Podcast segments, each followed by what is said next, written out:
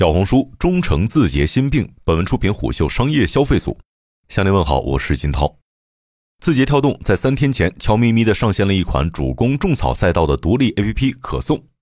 事实上，自2018年上线种草 APP 新草，到2021年上线图文种草，2022年抖音测试种草一级入口，再到刚刚上线的可颂，字节跳动正不遗余力的进军种草赛道。抖音之所以这么坚持，一方面种草是字节电商行军路线必须撬下的据点，种草是被验证过的商业模式，其根植于社区，抗周期性较强，是抖音流量池转化的方向，而且能与本地生活等业务形成协同效应。另一方面，这也是兴趣电商生态自循环必须的养料泵。前蘑菇街资深运营景寻对虎嗅表示，淘宝靠外部流量种草，抖音完全可以内循环完成。其作为兴趣电商重要一环，不用再进行用户心智建设，相当于缩短了转化路径。模型比淘宝少一环，且生态更稳固，所以这个山头字节必须打下来。问题在于，随着字节跳动教育、游戏战线陆续收缩，其鏖战五年有余的种草业务始终未对小红书构成实质威胁。新上线的可颂真能缓解字节跳动的焦虑，打通兴趣电商的任督二脉吗？不得不承认，刚上线不久的可颂致敬小红书意味十足。下载之后一打开，乍一看还以为是打开了小红书呢。不仅如此，可颂还支持抖音一键登录，内容粉丝数据互通。抖音二零二一年上线的图文功能终于有了用武之地。彼时，抖音图文生态并不强，内容沉淀始终难以与抖音娱乐属性区隔。如今，用户使用可颂的时候，完全可以将小红书的笔记习惯平移过来。在业内人士看来，淘宝、京东这样的传统电商平台，流量来源于搜索，品牌能通过投放和运营轻松抢占相应类目的市场份额，等于说搜索流量成为了推广及提高 ROI 的工具。而此前抖音电商流量逻辑依旧沿用字节系算法推荐，会根据商品及视频内容受喜爱程度来分发自然流量，这引发的副作用在于，抖音中心化的流量机制依靠强算法向用户推荐直播间，进而拉动消费。而非给用户提供主动消费的入口。随着抖音电商内容填充率的持续增加，对平台以及用户体验都是一种消耗，以至于市场有论调称，抖音电商正在杀死抖音。事实上，社区产品中 KOL 用户处在同样重要的位置，两者之间会动态转换。在此前提下，算法推荐会粗暴地破坏内容到人的双向流通体系，导致互动机制带着功利性。如今，区别于抖音单列上下滑，可颂双列推送的是发布价值，舍弃的是消费价值。走流量平权路线，反而更容易区隔用户认知，进而培养消费心智，强化消费场景，形成稳定的种草生态。等于说，可颂之于抖音，类似于点淘之于淘宝。拆分电商业务之后，抖音内容生态会变得更纯粹，也减轻了电商填充率过高所造成的用户体验消耗。或许有人会觉得字节跳动对于种草过于偏执了。事实上，互联网大厂无不觊觎种草这块蛋糕。逛逛之于阿里，拼小圈之于拼多多，企鹅会买之于腾讯，真香之于美团，围猎小红书更像是一场无限战争。种草是离电商最近的内容生态，其本质是对流量成本的控制和流量运营效率的最大化。当然，各大平台之所以纷纷压住种草赛道，也源于其背后承载着拉动消费转化、服务平台变现的重担。以小红书为例，其收入构成包括广告和电商两部分。从2020年的数据来看，小红书广告营收六至八亿美金，约占总营收的百分之八十；电商销售总额约十亿美金，电商营收占比约为百分之十五到百分之二十。而三大平台种草力的研究报告显示，有百分之七十四的用户曾经购买过被种草的商品，而超过百分之八十的用户会在被种草之后一周内完成购买。那为何字节三顾种草而不得呢？在被外界冠以 “APP 工厂”的时期，字节跳动浑身洋溢着一种进击者的乐观。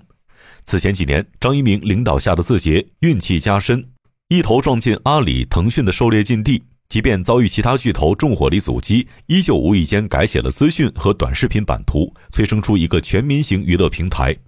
但转折始于二零二一年下半年，字节跳动接连在游戏、教育、本地生活等业务推动上受阻，直播电商被捧上风口，并被集团寄予厚望。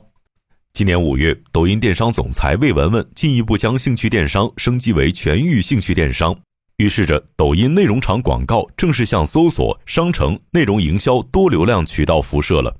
只不过，字节跳动试图用流量倒灌与算法分发优势，迅速在种草赛道撕扯下一块势力版图，但却忽视了用户在种草消费决策前普遍有比货心态，喜欢逛。一位接近小红书的人士表示：“现在再去看小红书这款产品，为什么突然用户数据跑得非常好？其实大家低估了种草兴趣主导的社区产品壁垒。”垂类用户对社区生态忠诚度和依赖都非常高。小红书优势在于将美妆、时尚垂类的运营不断精细化，完成了 UGC 生态建设。用户优质内容及社区话题运营不断沉淀影响力，尤其美妆、生活、潮流等垂类在女性群体中稳住了有用心智。他认为，正是社区氛围、种子人群决定了小红书的独特性。小红书运营颗粒度越细越好。但知乎等平台依旧是粗颗粒运营、细颗粒度话题驱动。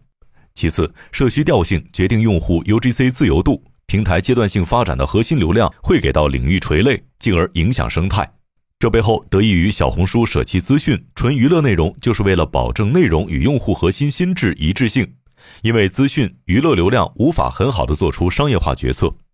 鉴于此，即便当下小红书跟抖音用户重合度已经很高，但抖音依旧是一个效率主导的产品。十五秒短视频是为了无限拉长用户停留，效率逻辑至上。而小红书自始至终都不是效率主导的产品逻辑。比如短视频内容能拉增长，但据虎嗅了解，小红书内部反而在打压大量视频搬运内容，就是不希望社区属性被稀释。而且虎嗅从相关人士处获悉。小红书与其他平台垂类运营策略也存在着差异。露营流行时，小红书会从搭风绳结、搭天幕、露营地推荐等切入，覆盖 How to 的实操性；而 B 站、抖音运营露营内容形式会娱乐化、大流量去推，是算法平台意志在烘托一种流行的假象。那么，社区运营如何制定跟随策略去借势的？另一位接近小红书人士告诉虎嗅，小红书内部主要是盯趋势，不同垂类的趋势有大有小。目的是抓住社区塔尖用户往下渗透，用户自然会横向放大。他还进一步补充道：“小红书种草效率高，很大程度由种子用户慢慢构建起来，刻进公司 DNA，再加上六年积累的大量 UGC 内容，很难短时间内被超越。抖音是年轻人基因，内容生态以泛剧情、泛生活、变装等娱乐项为主，可能与种草心智并不完全契合。说白了，小红书稀缺性在于。”消费供给过剩时，针对生活中具体问题，小红书像一本实时更新的生活手册。用户反选 UGC 的消费决策价值天然进化成壁垒，这是其能够最终脱颖而出非常重要的一点。数据显示，截止二零二一年十月，小红书月活已经达到二点八二亿，同比增速百分之五十六点零，人均每日启动次数同比提升零点八次，用户粘性较之前有明显的增强。等于说，小红书的先发优势正持续扩大。用户的种草心智也在持续强化。得益于此，一位户外品牌商对虎嗅表示：“抖音、B 站、小红书这些年轻人聚集的平台都有投放。抖音短效 ROI 很不错，但小红书长效的 ROI 比其他几家高，千次展示成本的性价比很高。”这位品牌商认为，在很多评价渠道失真的情况下，社区产品的品牌种草是区别于硬广、软广的一次品宣。小红书的好处就是足够长尾，种草笔记自带社交属性，弱化了平台、商家以及用户的交流隔阂，且能够持续被搜索。最终投射在种草上，小红书靠内容加社交驱动，在 KOL 信任背书下，购买转化率远高于行业均值，买家复购率也高于行业均值，形成了独特的消费场域。且双列还能够丰富用户接触内容时的行为评价颗粒度，进而为品牌提供丰富的用户标签和投放场景。顺着这个逻辑，字节跳动之所以鏖战种草，也是因为种草业务更贴近用户消费决策，整体商业化路径离用户更近，对生态内广告变现、电商带货效率都将带来积极影响。当然，运营能力、供应链近身肉搏并非小红书强项，如何平衡好社区种草与电商变现，是内容电商普遍棘手的难题。一位知情人士告诉虎嗅，虽然这两年小红书在不断增加商家的入驻比例。但正将电商往服务商方向转型。自2018年，小红书便开始缩减自营电商业务，转做第三方。2019年下半年，整个平台自营压缩到非常小的范围，超过百分之九十五电商 SKU 与第三方合作，等于在转型做第三方商家服务了。商业洞听是虎嗅推出的一档音频节目，精选虎嗅耐听的文章，分享有洞见的商业故事。我们下期见。